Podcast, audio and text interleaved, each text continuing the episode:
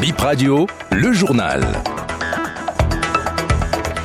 Dans cette édition, nous ferons le petit point des projets nominations de ce matin en Conseil des ministres de ce 20 décembre 2023. Nous irons également à la criette pour parler de ce cas, de ce chef village bien sûr. Pas de liberté provisoire pour lui, poursuivi pour vol d'énergie électrique devant la criette. Sa demande de mise en liberté provisoire rejetée par le ministère public. Le préjudice est évalué à une vingtaine de millions de francs CFA. Bonsoir, mesdames et messieurs, bienvenue dans ce journal que nous démarrons par les infos du Conseil des ministres. La prise en charge et de protection des personnes victimes en mission commandée ou de leurs ayants droit abordées ce matin au cours du conclave hebdomadaire du gouvernement. Les assises de ce mercredi 20 décembre 2023 ont défini les modalités d'application de la loi numéro 2022-28 du 7 décembre 2022 sur le projet.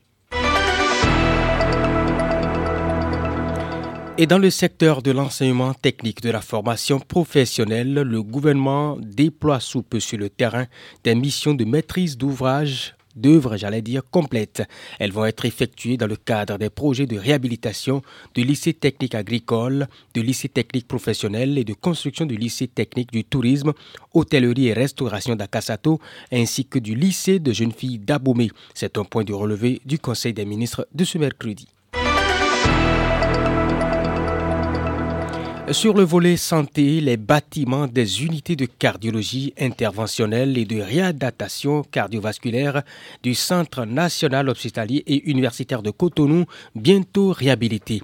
La décision est prise ce matin en Conseil des ministres. Le gouvernement envisage aussi au profit de ces unités l'acquisition de nouveaux équipements. Eh bien, parlons maintenant des infos justice et de la criette. Le représentant de l'Eplémal a été condamné à 7 ans de prison et 1 million d'amende. Il est impliqué avec un aide-soignant dans un dossier d'escroquerie par le biais d'un système informatique et d'une communication électronique. Il a poussé l'aide-soignant et deux autres personnes à investir dans un système de monnaie électronique. La Cour a relaxé l'aide-soignant, mais a condamné le représentant de l'Eplémal à 7 ans de prison et 1 million d'amende. Elle le condamne aussi à payer plus de 35 millions aux deux victimes pour toute cause de préjudice confondue. Un chef de village a comparu devant la Criette, la Cour de répression des infractions économiques et du terrorisme, pour avoir volé d'énergie électrique. Il reconnaît les faits. Selon un contrôleur de la Société béninoise d'énergie électrique, le prévenu serait propriétaire de plusieurs moulins alimentés par trois compteurs. Le préjudice est évalué à plus de 19 millions de francs CFA. L'accusé a déjà versé 3 millions. Son avocat plaide pour une mise en liberté provisoire. Ce lundi, le ministère public a requis le rejet de la demande. Le dossier a renvoyé au 15 janvier 2024 pour délibérer sur la demande de mise en liberté provisoire et pour continuation. Et nous l'annoncions cet après-midi dans le journal, le procureur spécial après la criette était face à la presse. Il a déclaré cet après-midi lors d'un point de presse, euh, donner des détails, j'allais dire, sur le dossier détournement de deniers publics au niveau de l'OBSSU. Donald Akakpo, directeur général de l'Office béninois du sport scolaire et universitaire, s'est co-accusé, dont le comptable. Voici un extrait des propos de Mario Metanou, c'était cet après-midi.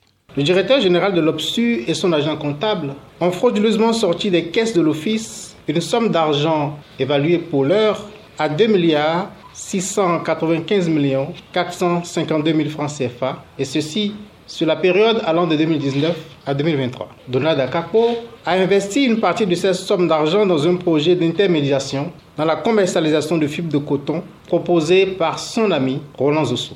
Usant de la fausse qualité de neveu de M. Eustache Cotigan, administrateur général de la Sodeco SA, Roland Zossou a fait croire à Donald Akakbo que son prétendu parent pouvait leur obtenir de juteux contrats. Pour le convaincre, il a acquis une carte SIM qu'il a insérée dans un téléphone portable différent du sien.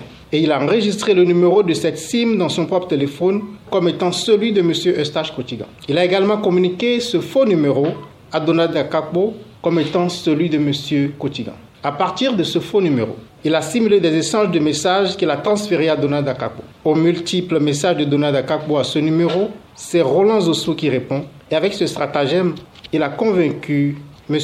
Donald Akakbo à lui remettre d'importantes sommes d'argent. L'autre stratagème utilisé par Roland Zosso pour provoquer la remise des sommes d'argent a consisté à initier une série de courriers sous l'entête de l'inspection générale des finances. Ces correspondances laissaient planer la menace de contrôle au niveau de l'OPSU. Sollicité par euh, Donald Akakbo, Roland Zosso s'est proposé d'empêcher les contrôles, moyennant là encore la remise de fortes sommes d'argent. Les perquisitions effectuées au domicile de Roland Zosso ont permis de retrouver les téléphones portables ainsi que le numéro configuré au nom de stage quotidien. Le détournement de données publiques est puni de peine allant jusqu'à la réclusion criminelle à perpétuité.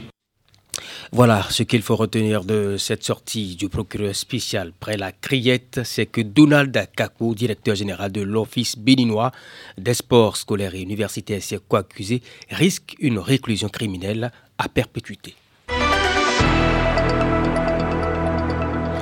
Parlons maintenant des nominations prononcées ce matin au Conseil des ministres à la présidence de la République.